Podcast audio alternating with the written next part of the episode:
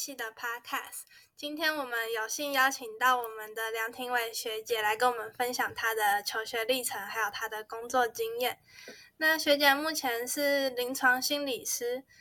然后大家应该也都知道，要成为一位心理师真的很不容易，不仅要读完心理所，然后经过一年的实习期，还需要考试，然后取得心理师的执照。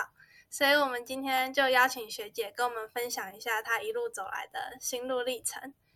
然后，在这边想先请学姐介绍一下你目前的工作职位，还有你的工作内容。其实我现在在民航局的行业中心担任临床心理师。那他在中山机场旁边，那主要业务是负责评估机师、台铁、高铁、公车、公车等等的大众交通运输行业人员的心理状态，是不是适合进行这个工作？那比如说，如果他的冲动性比较高，或是有比较严重的精神疾病啊、幻觉、妄想、高智障风险等等。就比较不适合去驾驶飞机或是公车等这些大众运输工具。那这是我白天的正职。那这个领域也是在台湾比较少心理师在做。那另外我有在有时候会在监狱带团体，那主要是针对女性的受刑人处理药酒瘾情绪的部分，以及也有在治疗所，主要对象是儿童青少年。那目前手上的个案以有专注力问题、沟通冲动自闭的为主。那我的职涯的路线跟许多心理师比较不一样，很多都是会先到医院工作，接受两年的 PGY 训练。但是我比较不设限，所以第一份工作是在女子监狱的教化科工作，后来也有在医院待过，一直到现在这个工作这样子。那在女子监狱的工作内容，我也稍微提一下，就是它是针对受刑人来做处遇，那我们通常都叫他们同学做个别的心理治疗啊，或是到底心理治疗。那这部分都比较弹性，可以自己安排，然后招募团体成员，像是精神疾病团体、情绪调情绪调试的团体、药瘾或酒瘾的团体这些。那此外还会办许多大型的心理讲座。另外，林子监狱比较特别是，有一些同学会带小朋友进来一起服刑，所以会有亲子园地。那我们叫它叫做西子入监，所以。我有部分业务会做儿童的发展筛检，以及会跟同学去做亲子卫教这样子。那这样听学姐来讲，学姐感觉工作内容很丰富，就是感觉每天好像都很忙，在好多地方工作。那学姐从研究所毕业到现在，就是大概工作多久？快三年。我平常工作的日常就是每天都不一样，就是看当天个案的安排，然后就是个案安排哪些时间，那我大基本上就是那些时间就是固定是做个案的时间，然后有零碎的时间就会有有比较空闲的时间就会做报告，然后出报告这样子，另外也会有一些行政的业务也会在零碎的时候去处理这样。再问学姐，学姐一开始是。怎么走上就是心理的这种领域的？我本来就喜欢心理学，那也希望自己未来工作是可以助人。那当然有很多的工作都是可以助人的，但是第一次听到心理师这个职业的时候，其实就蛮向往，因为可以结合心理学来帮助别人，就觉得这是我想要做的事情。那在大三的时候，跟一个心理系的学姐聊天的时候，发现原来。要当心理师不一定要大学是本科系，只要研究所是临床心理研研究所就可以了。所以思考一阵子之后，就开始准备考研究所。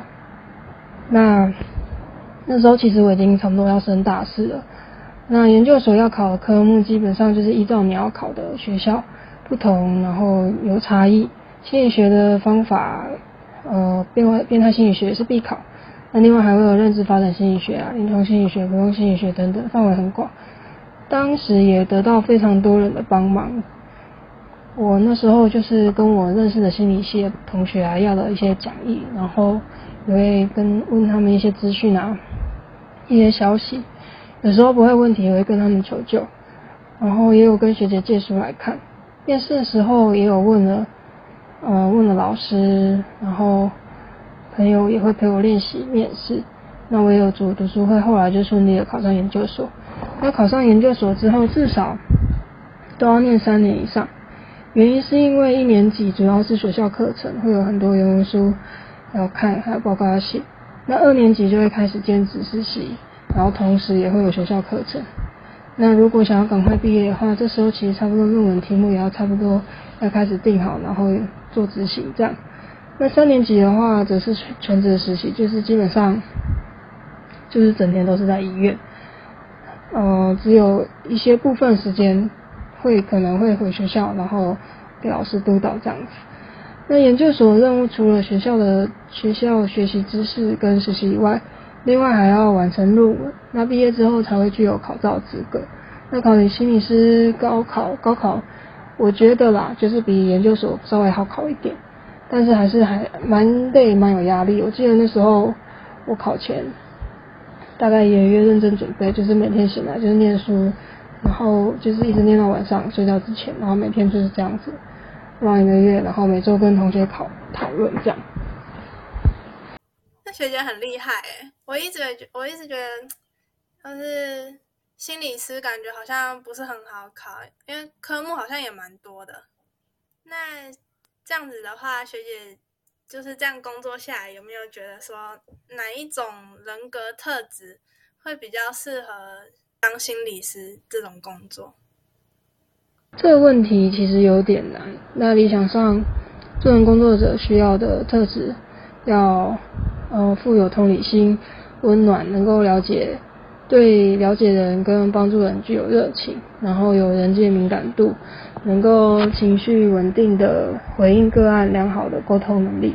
对不同的事物具有开放性啊，能够自我觉察，愿意主动在专业跟个人层面上寻求成长。有一定的抗压性，然后做事负责可靠等等等，这些都是很重要的特质。但是心理师没有这么的讲求天生的特质，我也不觉得我自己一定有，就是呃百分之百完全完全符合这些特质才觉得好，我可以去当心理师。一定每个人都有自己的强弱项，那特质也是。可以透过后天去养成的，只要有心想要去投入助人工作，这个工作也会反过来渐渐让你成为有助人特质的人。不过不可否认，就是人格特质符合程度比较少的人啊，在事务上遇到的挑战会比较多，所以可以自己评估一下，就是究竟心理师这个行业里，你到底有多想要去当，那原因是什么？以及你的特质的符合程度，那如果假设差差有点多，那你愿意为这这个差异去花多少心力去克服？那接下来就请学姐介绍一下，呃，临床心理师通常是在哪些场域工作？那临床心理师工作的地方可以很多元，大部分都是在医院。那医院就可以分很多，包括像是医院中的精神科、儿童心智科、小儿科、复健科、神经内科等等，都会有心理师。那大医院或是特色医院会设置不同医疗中心，比如说像常见的像儿童发展中心、睡眠中心、癌症肿瘤中心、失智症中心、中风中心、烧烫伤中心等等。那少数医院也会有临床心理中心。那另外在学校。的呃，智商中心啊，或者是监狱教育科都会有心理师。那另外就是呃，心理治疗所或者是诊所也会有。那近两年来，在台北的心理心理治疗所开的数目已经比过去成长还要多很多。再来就问一下学姐说，就是如果学弟妹对你现在这个。领域就有兴趣，就比如说也想成为心理师，就你有没有建议他们在学期间应该多培养哪一种能力？哦，我觉得可以先去修一些心理系的课程，可以看一下你想考的研究所规定。那非非非非本科系可能会需要补修一些学分，像是心理测验啊、统计。如果你在大学就有修，那就可以抵免。嗯，研究所的课程其实还蛮繁重的，所以如果抵可以抵免的话，压力可以减少一些。那心理师有分智商跟临床，那我后来就蛮确定要考临床心理师。如果另外是选择要考智商心理师的话，研究所学校就会不一样，课程跟未来职业的场域会有有一些不一样，所以要先呃了解清楚之后，然后去做决定这样子。那我觉得非本科系的好处是因为，嗯，你是不同的背景，所以可以有更多不一样的思维观点去看事情。所以我认为也不一定要特别要去准备，然后转到心理系。那在公卫系一样，就是我觉得统计学一样也是也是要好好学，公卫统计课要好好听，这是我们的优势。这样子，在研究所写论文、看文献，然后使用。在实物上使用测验、解释测验这些都会用到统计的概念。那至于要培养什么能力哦，我觉得就是可以弹性多元的去接收各种不一样的，去学不一样的东西。那趁大学可以多学一些，呃，多看电影，然后看看小说。那这些可以拓展的世界，有机会去体验不一样的人生。那在接案的时候，可以更能够去同理不同的背景的人。学姐有没有什么个案，或者是就是比如说关于考试啊，或关于实习的一些嗯经验啊，或是建议，可以分享给学弟妹的？首先，我觉得同才或者是人际支持非常重要，它会让你比较可以呃有力量，然后去度过这些重重的关卡跟难关。那再就是，不管是指导教授或者是督导，嗯，在实习的督导都要好好找，嗯，我觉得 match 很重要，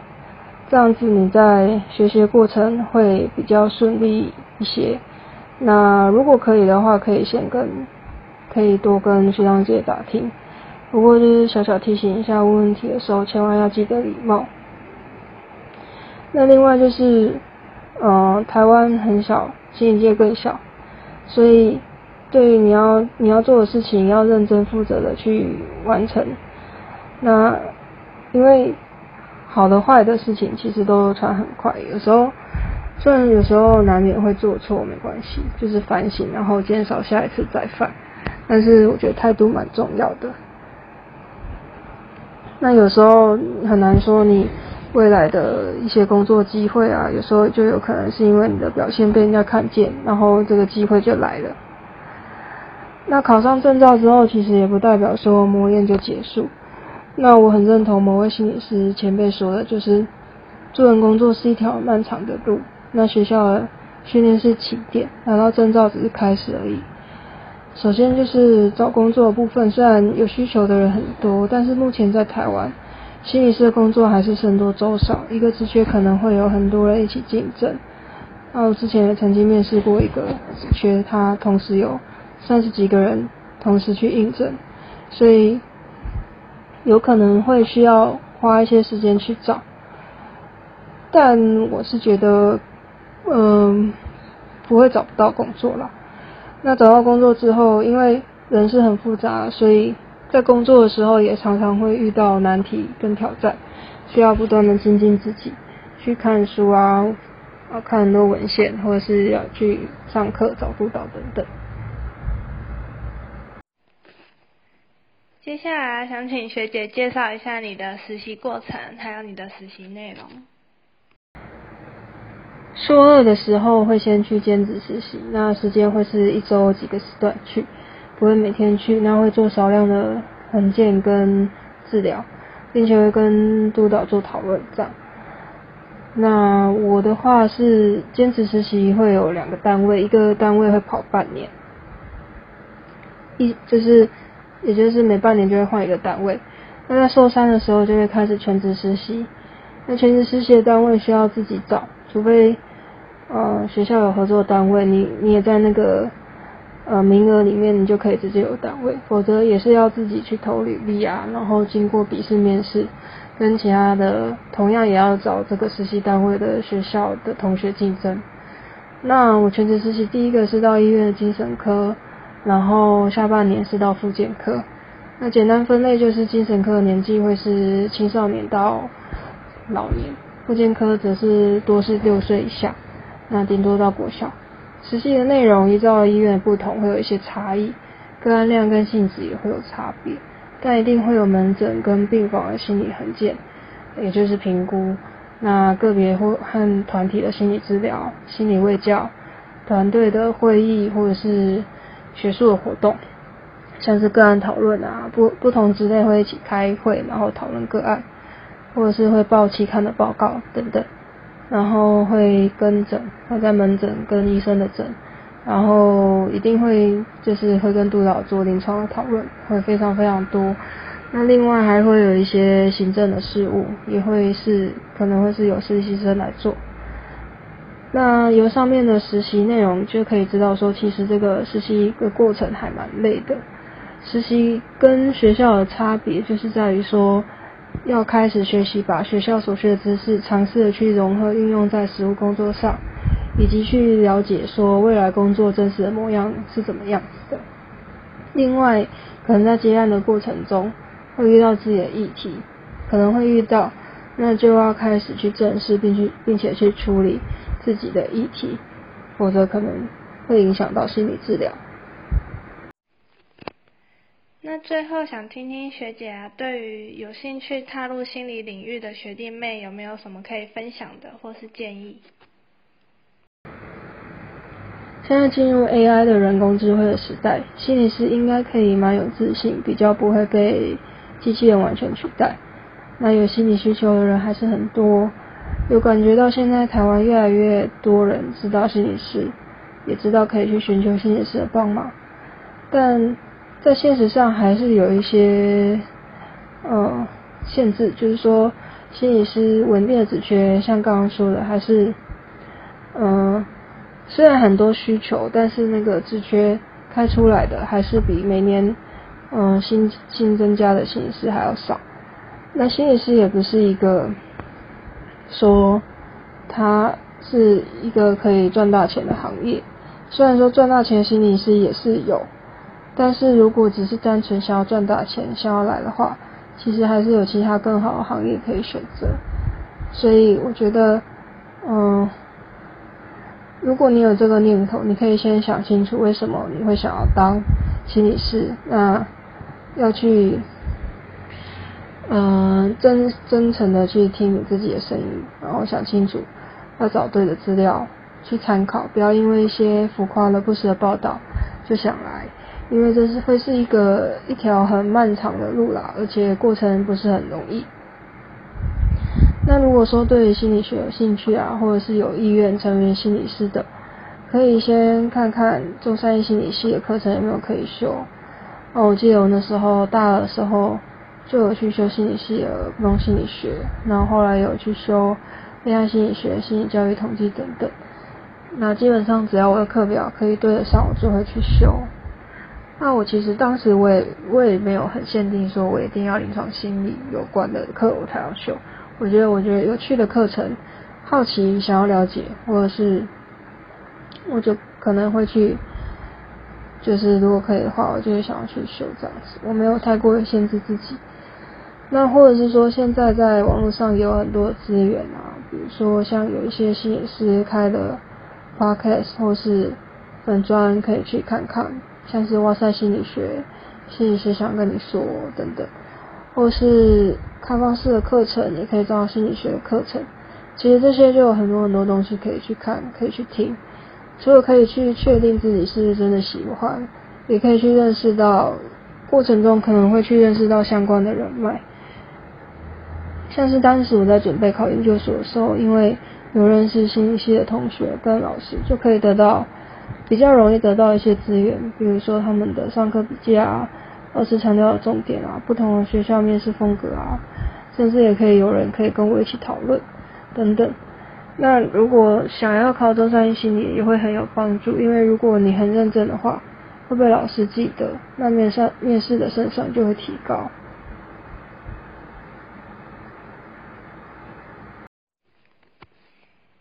相信大家听完这期的 Podcast。对于如何成为心理师以及心理师的工作内容都有更进一步的了解，所以今天谢谢庭伟学姐愿意抽空来跟我们分享她的心理师生活，谢谢学姐。